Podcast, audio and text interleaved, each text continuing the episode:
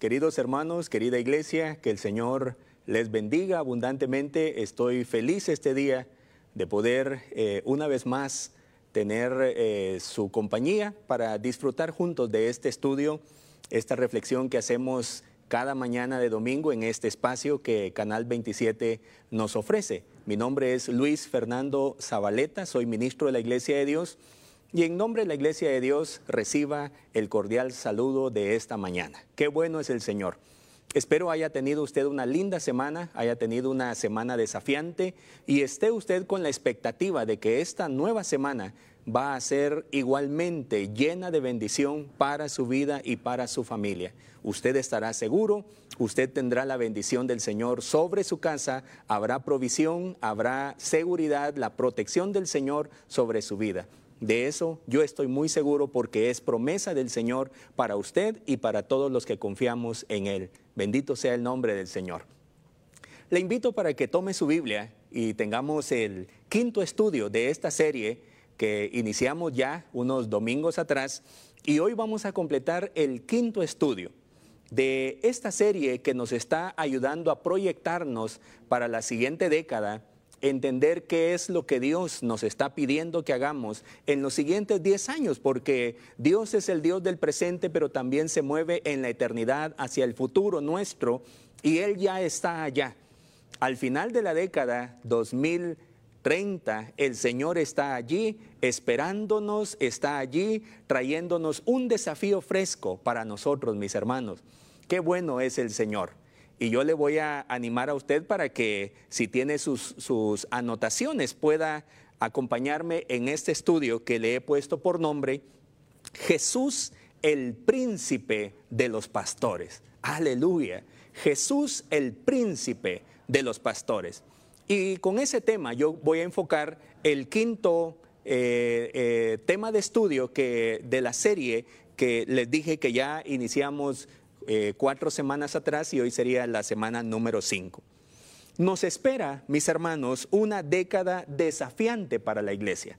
De verdad yo estoy muy emocionado por los diferentes desafíos que vienen para la iglesia. Son grandes, mis hermanos.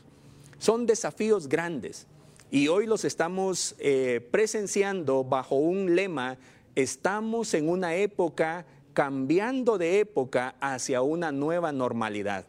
Y eso, mis hermanos queridos, nos presenta un desafío grande, donde debemos estar tomados de la mano del Señor, debemos escudriñar la escritura, porque en ella vamos a encontrar la dirección para lo que Dios desea que hagamos en los siguientes años. En este desafío, el liderazgo debe ser dignificado y estimado. Quiero decirle que toda institución tiene un cuerpo de trabajadores, de servidores, y en nuestro caso la iglesia tenemos un cuerpo de ministros, pastores, líderes que han eh, ofrecido su vida al servicio del Señor, que han dejado a un lado sus sueños para comenzar a vivir los sueños de Dios, y ellos según la palabra del Señor en Efesios capítulo 4, son regalos que Dios nos ha dado a nosotros, la iglesia. Así que si queremos nosotros avanzar adecuadamente en este desafío, la quinta área a la que debemos nosotros prestar mucha atención es a esa dignificación y estimación que debemos dar a nuestros pastores. Jesús, el príncipe de ellos, de los pastores. Note usted que Jesús, aunque él, era, fue un extraordinario ser humano, a lo mejor si hubieran existido universidades en su época, él hubiera eh, eh, caminado muy bien en cualquier área del conocimiento, en el área del derecho, en las humanidades, en la medicina, perfecto él. Pero él decidió llamarse, o así se le conoce en la escritura, el príncipe de los pastores. Alabado sea el nombre del Señor. Por esa razón, mis hermanos, la iglesia de Dios, en este cambio de época, ha proyectado su quinta área estratégica que le ha llamado el cuidado y el desarrollo ministerial. Note usted, por favor, porque es un mensaje muy oportuno para nosotros, principalmente en esta época donde se quiere denigrar la labor pastoral. Se quiere eh, ridiculizar a aquellas personas que han aceptado el llamado para servir al Señor. Imagínese usted que hoy se está hablando de bivocacional. Eso no existe en la Biblia. No existe bivocación en la Biblia. Hay un caso en el libro de Hechos donde había una especie de problema, capítulo 6, había una especie de problema en la iglesia que había experimentado mucho crecimiento y entonces no se estaban atendiendo adecuadamente las necesidades. Pedro y los apóstoles comenzaron a decir, miren, por favor necesitamos ayudantes que nos vengan a echar la mano, como decimos, para que cubran esa necesidad. Así nosotros nos vamos a enfocar a la oración y a la palabra, porque mis hermanos, es un, es un gran trabajo el ministerio. La labor más compleja que existe es el pastorado, el ser pastor.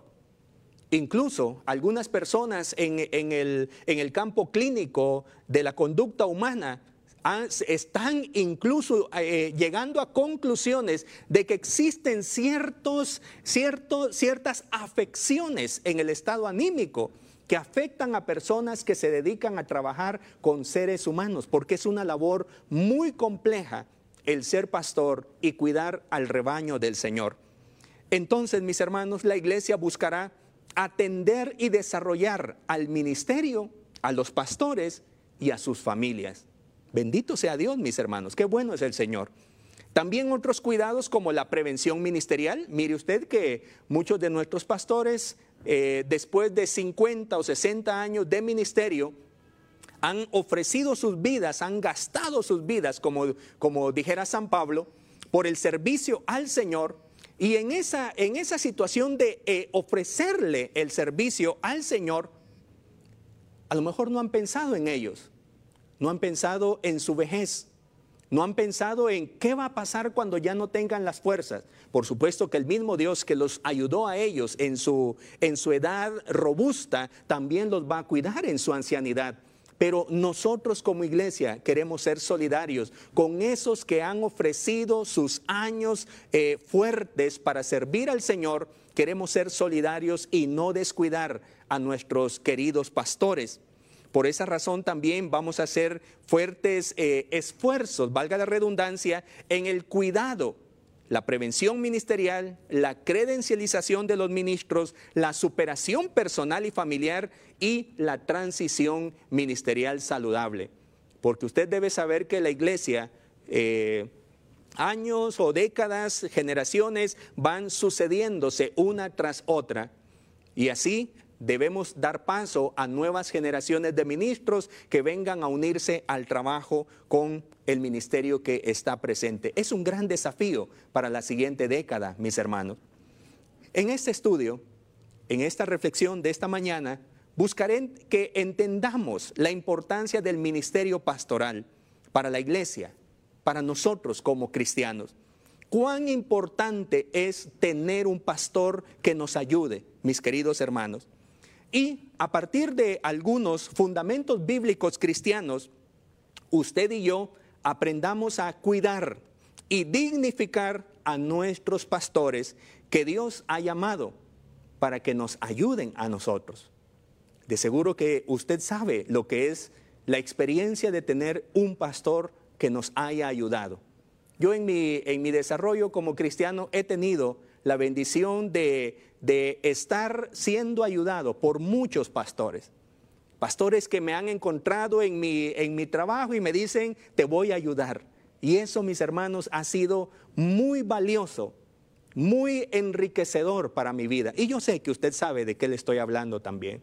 Yo sé que usted sabe la importancia de ser cuidado por un pastor. Quiero explicarle algunas ideas elementales.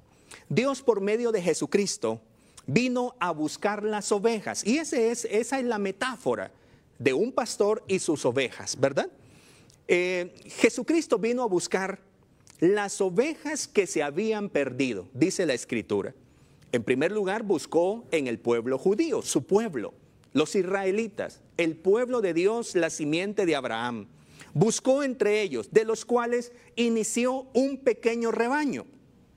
Pero Jesucristo también anunció que él tenía otras ovejas que no eran de ese rebaño, del pueblo israelita. Y, allí, pues nosotros estamos eh, implícitamente eh, incluidos en, ese, en esa expresión de Jesús. Nosotros somos las otras ovejas que Él tiene en otro redil, nosotros los que éramos gentiles, pero que ahora somos el pueblo de Dios, el Israel espiritual, como dice la Escritura. Estas nuevas ovejas iba a, Él iba a buscar y hacer un rebaño donde Él mismo sería el pastor. Eso nos lo dice Juan capítulo 10, versículo 16. Y mire, el apóstol Pedro que recibió un llamado especial en el, al final del, del libro de Juan, Jesucristo le dice, si me amas, quiero que pastorees a mis ovejas, pastorea a mis corderos, pastorea a mi iglesia. Y al final de sus días, Pedro, en su carta, primera de Pedro, capítulo 5, versículo 4, él hace una exhortación a los que han aceptado el desafío de cuidar a la grey del Señor. Y él dice, cuando venga el príncipe de los pastores, a esos pastores fieles les dará la corona de gloria. Bendito sea el nombre del Señor mis queridos hermanos, y ahora quiero hablar, sí, a los pastores que posiblemente me están escuchando. Mis hermanos queridos, nosotros tenemos la honrosa eh, profesión de ser servidores del Señor en el ministerio pastoral. Y en el nombre del Señor, ustedes deben experimentar la bendición de Cristo porque ustedes son llamados para cuidar a la grey del Señor. No son cualquier persona, mis hermanos ustedes han aceptado un gran desafío y yo me siento feliz y me siento bendecido por saber que hay personas como ustedes que no han rechazado el llamado del Señor y con todos sus desafíos lo han aceptado con el rostro en alto. Aleluya. En este rebaño, mis hermanos, Dios asignó a ciertas personas para que cumplan con la preciosa tarea de cuidar a sus ovejas. Efesios capítulo 4, versículo 11 habla de por lo menos cinco eh, eh, eh, personajes o ministerios que iban a estar en la iglesia para cuidar el rebaño del Señor. El versículo 12 dice, a fin de perfeccionar a los santos. Para eso están los, los servidores en la iglesia. Y allí en el listado aparecen apóstoles, que son una especie de misioneros que van donde no hay iglesia y allí plantan una iglesia con la autoridad del Señor y comienza un movimiento en, ese, en esa nación, en ese país. Un misionero, un, apóstol que abre brecha donde no hay evangelio. Luego están los profetas, los evangelistas, los pastores y maestros, dice la escritura. Qué gran privilegio el ser llamado para el ministerio y qué gran privilegio nosotros ser cuidados por un regalo del Señor que es un ministro. Estas personas han recibido la responsabilidad, mis queridos hermanos, escuchen, bien, de guiar, alimentar, cuidar, curar, ayudar a multiplicar a este pueblo que es la iglesia del Señor. Y justamente la Biblia pone la figura de una oveja y un pastor, porque la oveja es una especie de animal muy dócil, un animalito muy dócil, muy descuidado, muy torpe en su visión y en su audición, una presa fácil, que necesita el cuidado del pastor para llegar donde están los pastos frescos, para llegar donde están las aguas abundantes, para ser protegido de los peligros y para ser curado cuando esté eh, pasando por un mal momento. Esa figura, mis hermanos, es extraordinaria. Por esa razón los pastores, yo quiero decirle que para nosotros son un libro abierto, nuestros pastores. Nuestros pastores es como que estuviéramos leyendo un manual, un libro. Y cuando los vemos a ellos, escuchamos lo que ellos dicen, lo que vemos lo que ellos hacen, nos están transmitiendo un modelo de vida, mis queridos hermanos. Ellos son un libro que tiene un mensaje de Dios. Y los pastores, que son referentes en la comunidad, en el barrio, allí en la, en la cuadra donde hay una iglesia, el pastor es un referente. Es una, es, una persona honorable. Gracias a Dios porque en nuestro país, Guatemala, todavía los ministros están, están eh, eh, valorizados por su integridad Todavía se tiene confianza en los pastores, en los ministros, en los servidores de culto. Y eso es bueno, mis hermanos, porque no tenemos referentes en otro lugar. No podemos mirar al campo de la política o al campo de la ciencia o al campo del deporte y encontrar referentes. Yo sé que los hay, pero casi que no los vemos a menudo, los referentes que hay en esos campos. Pero nosotros en Guatemala tenemos la bendición de que pensamos en referentes de calidad de vida y entonces imaginamos siempre a un ministro, a un pastor. Qué bendición eso, mis hermanos. Yo me siento feliz de ser parte de la iglesia y espero con todo mi corazón nunca hablar mal de los ministros ni expresarme mal. Número uno, porque yo soy un ministro también y yo sé lo que cuesta. Y yo sé el esfuerzo que debemos hacer para mantenernos en el ministerio cristiano siendo respaldados por el Señor.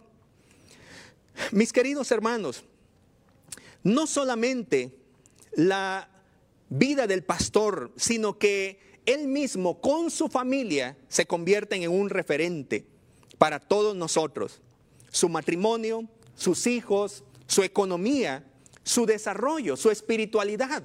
Mire, qué, qué hermoso es tener la figura de un líder que nos puede conducir. Y cuando a lo mejor usted no sabe qué hacer en su relación matrimonial, ve a sus pastores y dice, así como ellos quisiera ser. Cuando usted mira que sus hijos adolescentes a lo mejor están perdiendo el rumbo y usted ve a los hijos de los pastores y entonces dice, así como ellos, yo quiero que mis hijos sean. Por supuesto, estoy hablando de los pastores que han asumido con mucho compromiso su ministerio. No voy a referirme tal vez a alguno, algún caso muy particular, uno o dos, de malos referentes que hayan en el ministerio. No me voy a referir a ellos, me estoy refiriendo a los ministros que asumen con compromiso su profesión y su vocación de servidores del Señor, que son la mayoría, mis hermanos, que son el 99% para la gloria del Señor, porque Dios cuida a los que Él llama también. La tarea que se les ha encomendado a ellos es de mucha responsabilidad. Pues el cumplimiento de esta tarea determina el final eterno de las personas que cuida. Un mal ejemplo puede destruir a personas. Una mala enseñanza puede llevar a un destino eterno de sufrimiento a los que le siguen. Tal vez usted ha escuchado a personas decir, yo ya no creo en la iglesia porque vi a un pastor que dio un mal ejemplo. Pero dígame usted, ¿Quién es el perjudicado de abandonar a Cristo y abandonar la iglesia? Por supuesto que la persona que tomó esa decisión. Y yo sé, como dije hace un momento, es posible que en algún momento de la historia haya existido alguna persona que estaba en el ministerio y dio mal ejemplo, pero no es la generalidad. Podemos seguir confiando en el ministerio y podemos seguir dando gracias a Dios por aquellos que nos cuidan espiritualmente, mis hermanos. Un pastor por lo general no hace la tarea solo, como le dije hace un momento. Se acompaña de su familia, de su esposa, de sus hijos, quienes evidencian que hay coherencia entre el mensaje y la práctica. Porque qué, qué bonito es, eh, en mi caso, pararme aquí frente a ustedes y predicarles.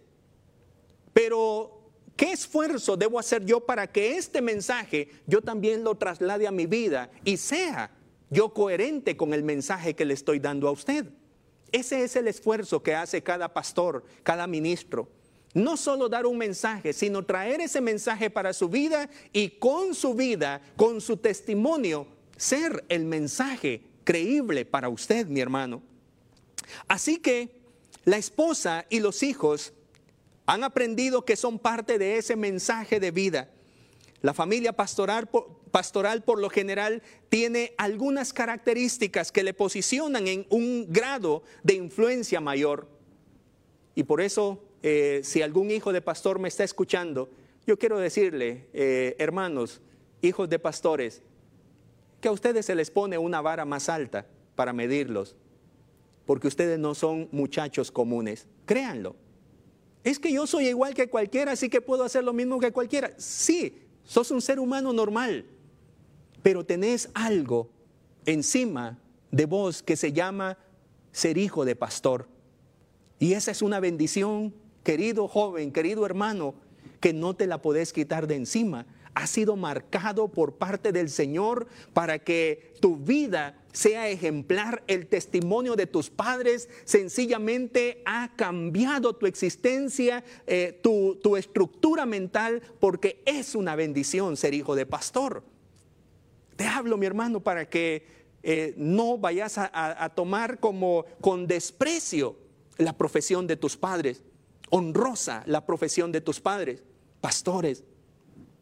Y qué bueno sería que el Señor te llame también para que sigas los pasos de papá. Qué bendición sería eso.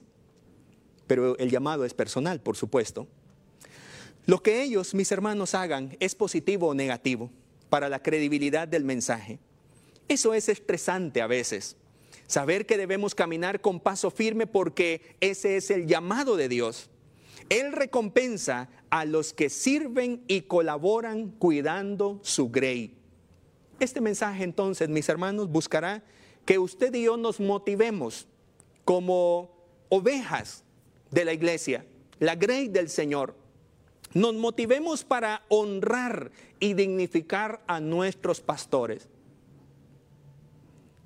aprenderemos que la familia pastoral es una bendición. Por favor, recuerde eso. La familia pastoral es una bendición. El que usted tenga pastor es una bendición que Dios le ha dado para usted ser cuidado. La familia pastoral es una bendición. Mire, mi querido hermano y hermana, es posible que a veces nosotros queremos expresar nuestra gratitud para con nuestros pastores. Y a veces, en ocasiones, nosotros pues a, lo mejor damos una ofrenda especial para nuestros pastores. Que por cierto, estamos en un tiempo de pandemia y la crisis financiera eh, ha afectado a todo mundo y al gremio pastoral que eh, su salario se recibe a través de las ofrendas y los diezmos, pues de seguro que han sido afectadas sus economías también. Pero yo le digo, es posible que usted exprese su agradecimiento a Dios y a su pastor a través de una ofrenda, a través de los diezmos, que es nuestra responsabilidad dar de lo que Dios nos da, o a través de regalos especiales, alguna camisa, algún, algún traje, cualquier cosa que a usted se le ocurra para dar gracias a Dios y gracias a su pastor. Eso es bueno.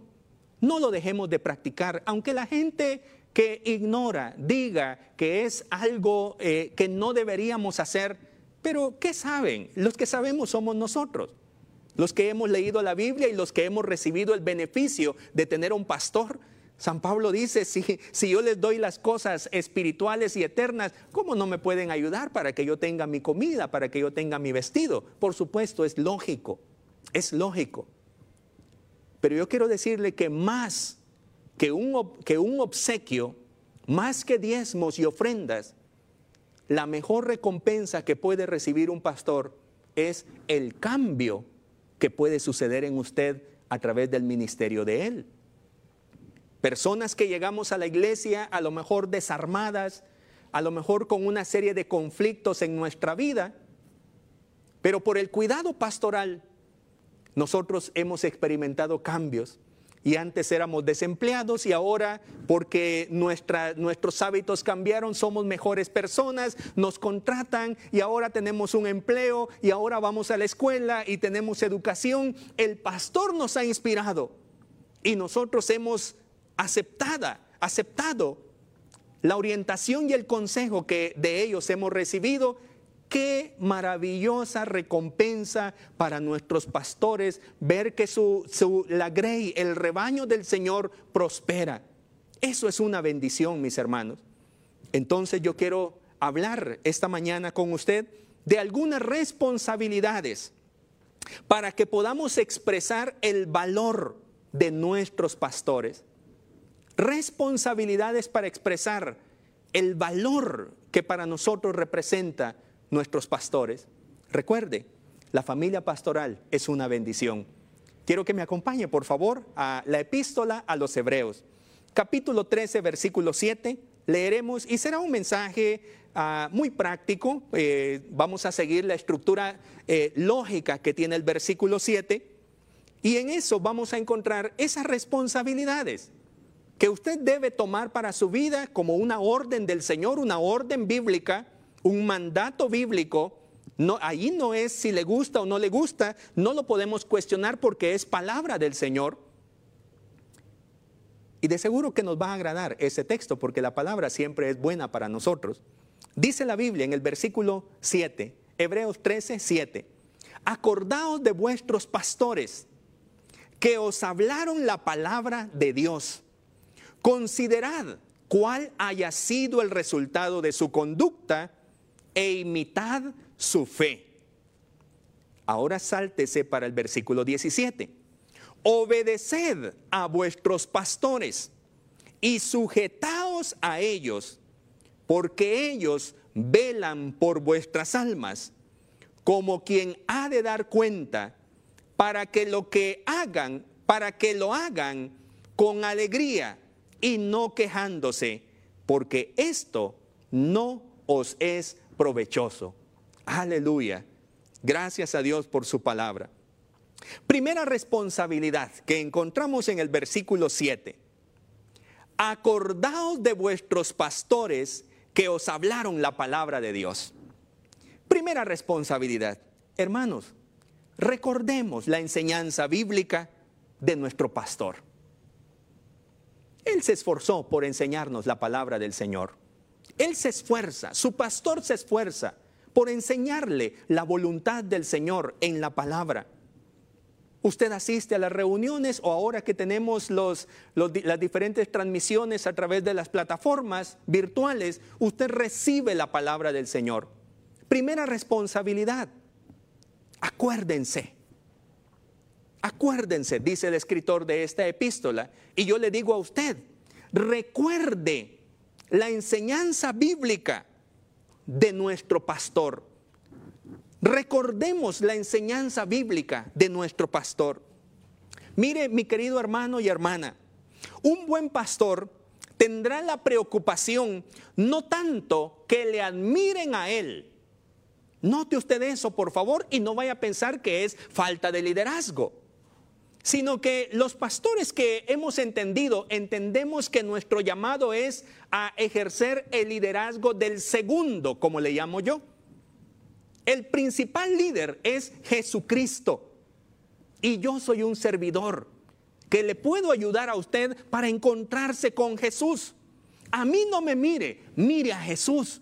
Y no estoy poniendo excusa para yo darme mi, mi vida laxa. Estoy diciendo que no soy el importante. Y los pastores entendemos eso. No somos el importante. El importante es Jesucristo.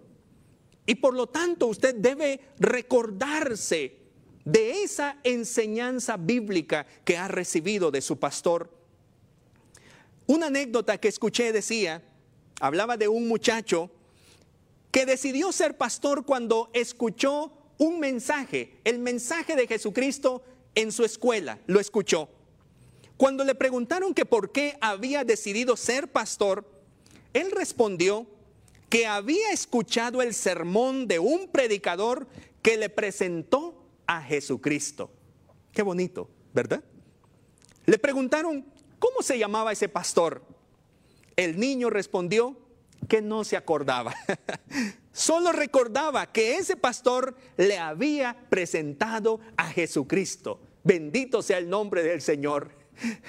Nuestros nombres no son importantes, pero el nombre de Jesús sí lo debe recordar usted. Recuérdese entonces de la enseñanza bíblica de su pastor. En momentos de dolor, de tristeza, de angustia, que de seguro han venido a su vida y nos van a seguir viniendo porque es parte de la vida, momentos de aflicción. Recuerde, que su pastor le ha predicado de Jesucristo. Recuérdelo en los momentos de angustia. Pero también cuando su vida esté pasando por momentos de felicidad y de prosperidad, recuérdese que su pastor le ha enseñado la Biblia y cuál debe ser su actitud en los momentos de felicidad y de abundancia. Recuérdese la enseñanza de su pastor. Cuando usted sienta que su vida está careciendo de sentido y no encuentra para dónde ir, recuérdese que su pastor le ha hablado del llamado del Señor para servir. Aleluya. Bendito sea el nombre del Señor.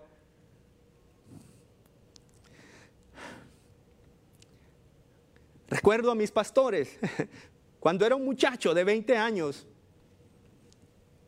motivándome. Vamos, Luis Fernando, Dios tiene algo para tu vida. Quiero que vayas a este entrenamiento. Quiero que vayas a este otro entrenamiento. Encontré dirección para mi vida porque un pastor se tomó la molestia, se tomó el cuidado de ayudarme y darme orientación. Qué bueno es el Señor, mis hermanos. Usted tiene fe. Mire, qué bendición. Usted tiene fe, ¿verdad? Yo tengo fe.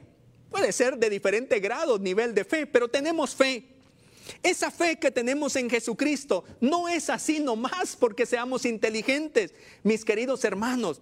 Esa fe es porque hemos tenido un pastor que nos ha compartido la palabra de Dios. La fe es por el oír la palabra. ¿Qué hubiera sido de nosotros si no un pastor nos hubiera predicado constantemente, día tras día, domingo tras domingo? Aleluya. Y ahora nosotros estamos llenos de fe. Qué bendición, mis hermanos. Por eso le digo que recuerde, por favor, la familia pastoral, el pastor y su familia son una bendición para nosotros.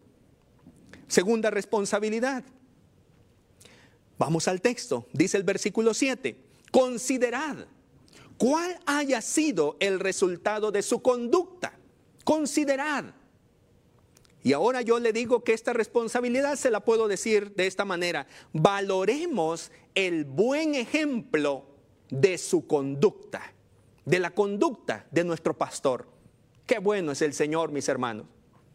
Por lo general nuestros pastores son las personas más educadas que hemos conocido hablan muy bien, se expresan muy bien, son muy amables. Usted llega a su casa y le atienden, le dicen que se siente, le ofrecen algo de tomar. Son personas muy educadas, muy amables.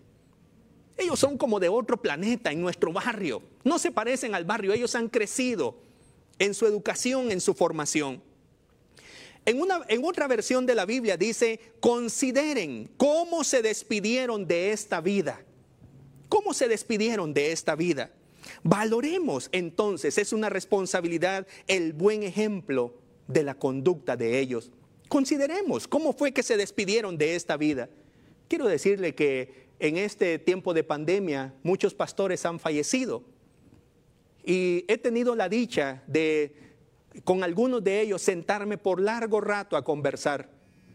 De muchos de ellos tengo alta estimación y marcaron mi vida como el pastor Mario Tobar de la ciudad capital, un mi maestro Francisco Son que falleció y está en la presencia del Señor, el pastor Francisco Bach que nos dejó un gran legado.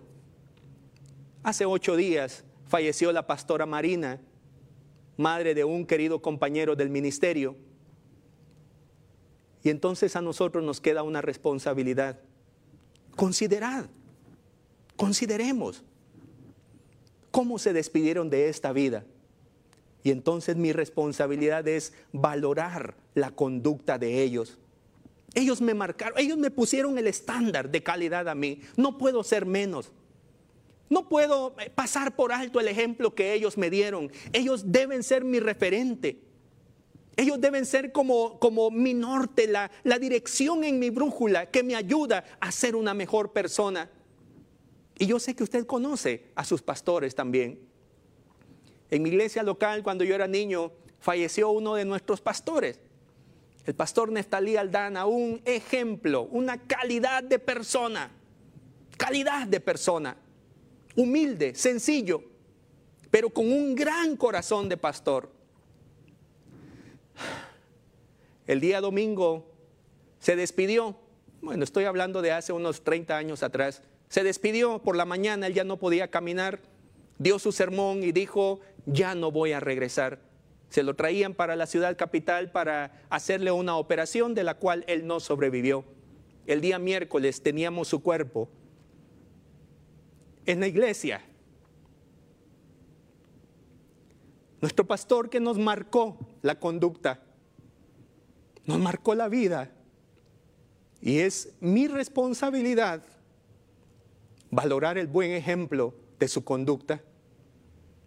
Tiene usted pastor, valórelo. Cuidado, no se exprese mal de esta profesión bendita. Cuidemos, dignifiquemos a nuestros pastores. Aleluya. El pastor vive por un llamado, mis hermanos. Ha renunciado junto a su familia de las distracciones de este mundo. Muchos ni siquiera han cuidado sus propios cuerpos por cumplir su tarea. Bajo la lluvia y el sol, en ayunos forzados, con o sin dinero, han dejado sus sueños para vivir el sueño de Dios aprendamos de su modo de vida, veamos cómo se relacionan como esposos, cuál es el ejemplo de paternidad. No son perfectos, no les estoy hablando de, personas divinas, les estoy hablando de seres humanos que con la ayuda del Señor nos marcan la vida. No son perfectos, pero son buenos ejemplos. Consideremos su desarrollo económico, su desarrollo educativo y personal. Aprendamos de ellos en cuanto a su pasión por el servicio en el reino de Dios. Aprendamos cómo ejercen el ministerio, todo lo que nos es útil como discípulos del Señor. Valoremos a nuestros pastores, honrémosles, pues usted sabe que ese pastor que usted tiene y su familia son una bendición para usted. Tercera responsabilidad, me apresuro ahora, dice el versículo 7, imitad su fe. Aleluya. Bendito sea el nombre del Señor. Imitemos su fe. Es nuestra responsabilidad número tres, como ovejas del Señor, que Él nos ha puesto al cuidado de un pastor.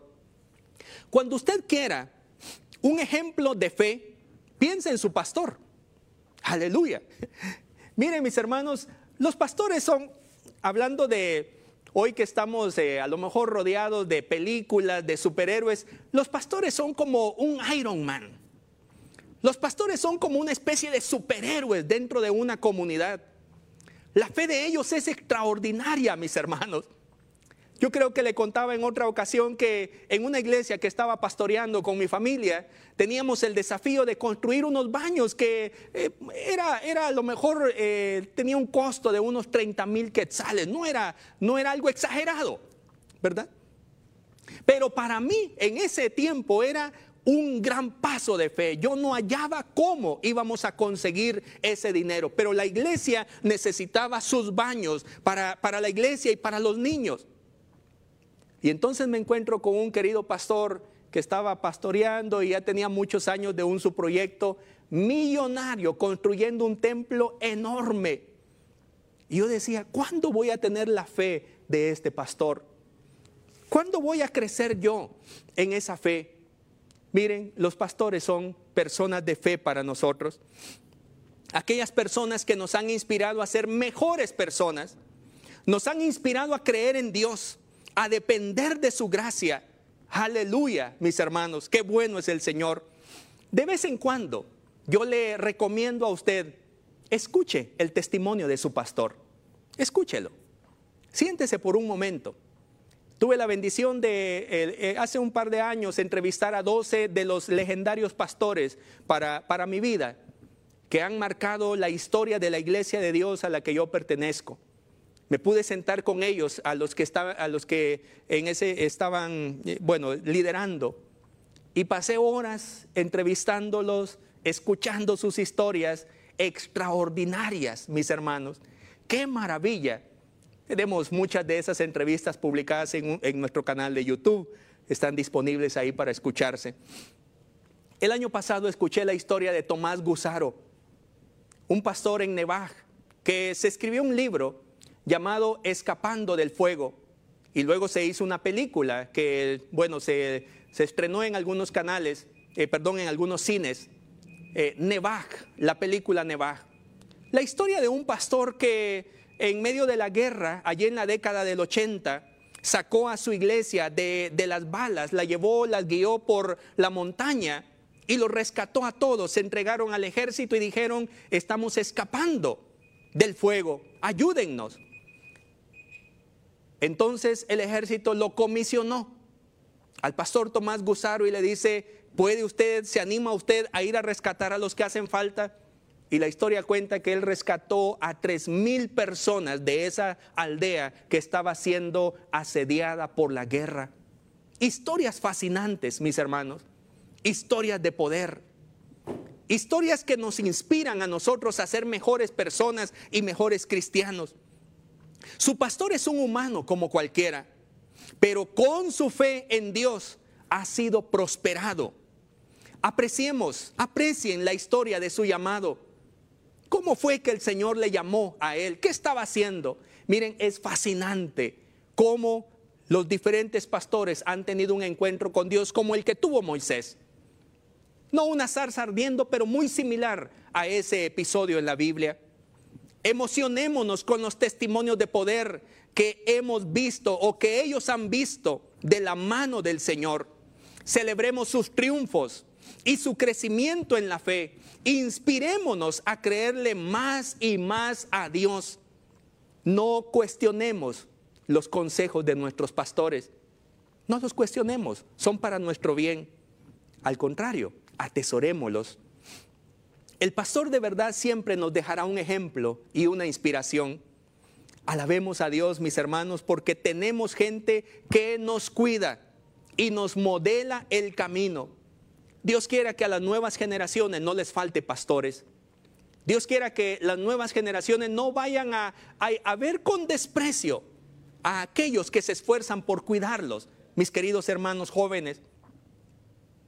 Necesitamos nosotros agradecer a Dios siempre por ese regalo que nos ha dado, que podamos caminar en la fe de modo maduro. Es la forma en que podemos honrar a nuestros pastores. Imitemos su fe, es esta responsabilidad. No olvide que el pastor y su familia son una gran bendición para nosotros. Y quiero terminar ahora enfocándome en el versículo 17 en el versículo 17 tenemos una cuarta responsabilidad para nosotros, con la que podemos valorar, expresar nuestra valoración por nuestro pastor, nuestros eh, eh, ministros que nos acompañan. Dice el versículo 17, obedeced a, nuestros, a vuestros pastores y sujetaos a ellos, porque ellos velan por vuestras almas, como quienes han de dar cuenta, para que lo hagan con alegría y no quejándose porque esto no os es provechoso. Un pastor, mis hermanos, le sirve, a usted le sirve, le cuida, le protege, le ayuda. Recuerdo mi primera experiencia pastoral, estaba pastoreando a un grupo de estudiantes internos en un seminario, era el pastor de estudiantes, y mi trabajo era 24/7. Muchas veces me encontraba yo en el hospital a la una, dos de la mañana llevando a un estudiante que tenía quebrantos de salud, cuidándole, pasando la noche allí, eh, que le atendieran. Era mi trabajo. Cuidar a mis hermanos, animarles, para que no tiraran la toalla de el proceso que estaban llevando de aprendizaje en el seminario. Una gran experiencia, la conozco. Y yo sé que usted también conoce el cuidado que ha recibido de su pastor. ¿Qué es lo que ha motivado a su pastor a ayudarle a usted? ¿Qué cree? El llamado de Dios. Si usted diezma o no diezma, un pastor siempre le va a servir a usted. Puede usted ser agradecido o pueda que no sea agradecido o agradecida usted siempre tendrá la mano amiga y un corazón abierto con su pastor. Porque la motivación es ver a Cristo crecer en usted. Eso es lo que motiva a su pastor para poder servirle a usted, para poder soportarme a mí cuando no he sido una buena oveja. Por esa razón, mis hermanos, un buen negocio es obedecer y estar sujetos a nuestros pastores. porque en la mente y el corazón de ellos está el hacer bien su trabajo y que ninguno de nosotros, las ovejas del Señor, nos perdamos, porque ellos se entregarán cuentas de eso, dice la palabra que acabamos de leer. Dice una versión de la Biblia, ellos se privan del sueño para velar por vuestras almas, por nuestras almas. Nuestra desobediencia roba entusiasmo a los que nos lideran. Cuando nosotros no atendemos el consejo, mire, como humanos, nuestros pastores se desaniman también. Estamos robando el gozo para cumplir con la misión pastoral. Ningún provecho tendremos si tenemos a pastores desmotivados por nuestra rebeldía. A veces nuestro pastor puede ser tierno, como dijo San Pablo en 1 de Tesalonicenses 2, versículos 7 al 12. Nuestro pastor puede eh, tratarnos a nosotros con mucha ternura. Y Pablo dice, como una madre, los cuidados de una madre, los cuidados tiernos de aquella mujer esforzada que ama a sus hijos. Otras veces, dice San Pablo, los pastores son firmes como un padre. Y esa, esa, esas dos caras de la moneda en un pastor son muy valiosas para nosotros, mis hermanos. Es por nuestro bien, es por nuestro crecimiento. Obedezcamos a nuestros pastores, es el llamado de este versículo. Cuando nosotros escuchamos ese consejo, y vamos a escuchar muchas voces alrededor, pero cuando tenemos el consejo que viene de aquella persona que nos ama, aquella persona que nos cuida y que tiene un llamado del Señor para cuidarnos y para protegernos, nosotros, mis hermanos, vamos a experimentar la bendición de un crecimiento saludable en nuestra vida. Quiero terminar esta reflexión diciéndole a usted, mi querido hermano y hermana, que la familia pastoral realmente son una bendición para nosotros. De verdad creámoslo. Tengo la bendición, le dije, de haber tenido muchos pastores, la experiencia de haber sido pastoreado por muchas personas. Un fin de semana de estos me invitaron jóvenes de la iglesia de donde yo soy originario Querían que les hablara acerca de mi historia, de lo que el Señor me ha permitido en más de 23 años ya de estarle sirviendo al Señor. Y en esa historia yo les contaba los diferentes pastores que han tenido ellos en la iglesia y que han sido mis pastores.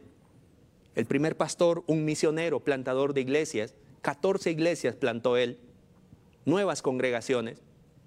Se fue ese pastor y vino un nuevo pastor era un pastor músico, nos enseñó a alabar al Señor. Se fue ese pastor y vino otro pastor, era maestro, nos educó en la palabra del Señor. Bendito sea el nombre del Señor. Y así tuvimos una serie de pastores y cada uno nos trajo su contribución. Yo quiero decirle que en la iglesia de Dios hay cambios pastorales. Entonces por eso en ese contexto le hablo, de que cada cierto tiempo los pastores son renovados y eso es bueno. En mi experiencia personal, he tenido la bendición, mis hermanos, de haber sido cuidado por pastores. Y eso para mí está clara, la idea, son una bendición. Mi continuo crecimiento es la principal motivación para mi pastor. A veces eh, eh, me encuentro junto con uno de mis pastores, el pastor Requilme Rodríguez en Mazatenango, que fue un pastor que me inspiró para entrar al ministerio, me ayudó, me acompañó, me estimuló. Es mi pastor. Cuando él me habla, a veces escribo algo en el chat y él me, en, mis redes y él me contesta, a veces eh, eh, puede ser algo duro, yo digo, lo acepto, es mi pastor, es mi pastor. Y me da mucho gusto a mí cuando, cuando logro tener algún éxito en la vida, digo, es por, por mi pastor, es por aquellos que me han cuidado. Aleluya. Yo sé que usted sabe también de qué estoy hablando yo. Para eso, debo asumir mi responsabilidad de recordar sus enseñanzas en primer lugar. recordemos las enseñanzas de nuestros pastores, valoremos su conducta, valorémoslo. ¿Qué mejor ejemplo tenemos que el de nuestro pastor? ¿Quién va a ser ejemplo de padre de familia? ¿Algún político gobernante de nuestro país? Habrá alguno, pero son contaditos. Su pastor sí es un buen ejemplo para usted. Valoremos la conducta, imitemos su fe y obedezcamos cuando nos corrija y nos guíe. Así nosotros estaremos asegurando, mis hermanos, que ese propósito por el cual Dios puso un pastor cerca de nosotros para cuidarnos no se está perdiendo, no es un despropósito. Esta lección, mis hermanos, nos debe recordar que hoy es un buen tiempo para asumir el compromiso de honrar a nuestros pastores. Estamos en un tiempo donde se quiere denigrar el ministerio pastoral. Estamos en un tiempo donde se está pretendiendo que las iglesias ya no tengan pastor. Dios mío, ¿cómo se les ocurre a la gente ignorante decir eso? Usted y yo sabemos la necesidad que tenemos de ser pastoreados por ese regalo que el Señor nos ha dado de tener un pastor. Este es un buen tiempo para honrar a nuestro pastor. Yo quiero decirle que eso traerá mucho gozo a la vida del siervo de Dios y le será de provecho a usted en su desarrollo como cristiano maduro, porque usted sabrá que no se ha hecho solo. Usted sabrá que hay muchas personas que colaboraron para que usted sea lo que ahora es. Sin esa carta de recomendación que un día le dieron, posiblemente usted no tuviera lo que ahora tiene sin, sin ese consejo oportuno que usted recibió cuando estaba tirando la toalla, de seguro que no se hubiera levantado. Sin ese pastor que fue a buscarle a usted cuando usted era, disculpe la expresión, le amo con todo mi corazón, cuando usted era muy necio, muy necia. Pero su pastor insistió y no renunció, sino que siguió visitándole, siguió ayudándole y ahora usted es feliz con la salvación del Señor porque alguien le presentó a Cristo. Bendito sea Dios. Es un buen tiempo para dar un abrazo de reconciliación. Aleluya. Si usted está molesto con su pastor, este es un tiempo para que usted valore, para que usted se reconcilie con él y le diga, gracias pastor, gracias. Hemos tenido malos entendidos, pero te agradezco pastor, porque me has cuidado, me has bendecido. Es un tiempo para arrepentirnos. Es un tiempo, mis hermanos, para pedir perdón si no hemos sido ovejas que producen gozo hacia nuestros pastores. Es un buen momento para iniciar una mejor relación de ovejas con pastor, pastores y oveja. Dios bendiga a nuestros pastores, mis hermanos. Jesús es el príncipe de los pastores. Y Él tiene a un gran equipo para cuidar a su grey. Que Dios los bendiga a ellos trayendo gozo a sus corazones, trayéndoles paz a sus corazones, trayéndoles salud integral para su vida, prosperándolos a ellos en todo sentido, económico, espiritual, familiar, y sobre todas las cosas, que todo les ayude para bien a ellos. Bendito sea el nombre del Señor. Como iglesia, mis queridos hermanos, estamos ante el inicio de una nueva época. Y como iglesia, nosotros seguiremos dignificando a nuestros pastores y a sus familias. Así que vamos a honrar al ministerio. Y si usted siente el llamado del Señor, no piense que, que algo malo está deseando. Buena obra desea. Si usted está experimentando el llamado del Señor, quiero decirle que no se va a arrepentir. Su vocación de los pastores es superior a cualquier otra, porque ha sido dada por Dios mismo. Yo quiero que usted atesore, reciba esa palabra. La profesión pastoral es superior a cualquier otra. No quiero tal vez ser muy, muy eh, sonar muy grosero, pero quiero recordar las palabras de Spurgeon que decía, si Dios te llamó para ser pastor, no te rebajes a ser el rey de Inglaterra. Si usted ha sido llamado para ser pastor, No piense que eso es de segunda clase. Es lo mejor que le pudo haber pasado en la vida. Así, mis queridos hermanos, con toda libertad podemos tomarles como modelo para nuestras vidas. Qué bueno es el Señor. Permítame orar por usted, permítame hacer una oración por su vida. ¿Y qué tal si, oramos juntos también por nuestros pastores? Usted ahí en su casa tal vez ahora no ha tenido la experiencia de haber visto a su pastor. Eh, esta semana tuve la oportunidad de estar en la iglesia y estar con mis pastores y miren, eh, eh, yo sé que no debemos estarlo haciendo, pero nos abrazamos, nos bendijimos. Qué bueno, mis hermanos. ¿Qué tal si oramos por nuestros pastores? Y me permite orar por su vida para que el Señor le ayude a ser una buena oveja que dignifica, que honra a su pastor. Padre, en el nombre de Jesús, muchas gracias te doy por la palabra que nos permites escudriñar en esta mañana. Es un llamado que nos estás haciendo, Señor, para honrar a aquellos que nos bendicen, nuestros pastores. Es un llamado que nos hace, Señor, para que nosotros recordemos la enseñanza bíblica que ellos nos han dado, con la que hemos aprendido más de Jesús, de Dios, de la fe. Señor amado, permite que valoremos su conducta. Ese ejemplo de conducta que nos han dado, queremos valorarlo y que ellos sean como nuestro estándar de vida. Aunque hoy hayan muchas modas, que nuestros pastores sean nuestro referente. Queremos imitar su fe en el nombre de Jesús, porque son personas que nos llevan ventaja y han crecido mucho más que nosotros en su fe. Queremos nosotros seguir sus pasos y también crecer en nuestra fe, Señor. Y sobre todo, Señor, ayúdanos para ser obedientes y estar sujetos a ellos. Gracias, Señor, porque nos permites el regalo de tener pastores. A cada uno de mis hermanos y hermanas que me escuchan, por quienes oro esta mañana, yo los bendigo y te pido, Señor, que pongas un corazón sencillo en ellos, que honre, que dignifique a sus pastores, principalmente en este tiempo de crisis, donde muchos pastores han fallecido por estar ayudando a sus ovejas necesitadas. Se han enfermado y han muerto y algunos dicen que ha sido imprudencia de los pastores. Yo quiero decir que es el corazón amoroso de ellos los que llevó, los llevó a sacrificarse. Señor amado, oramos juntos con mis hermanos, bendiciendo la vida de esos siervos tuyos que nos bendicen todos los días.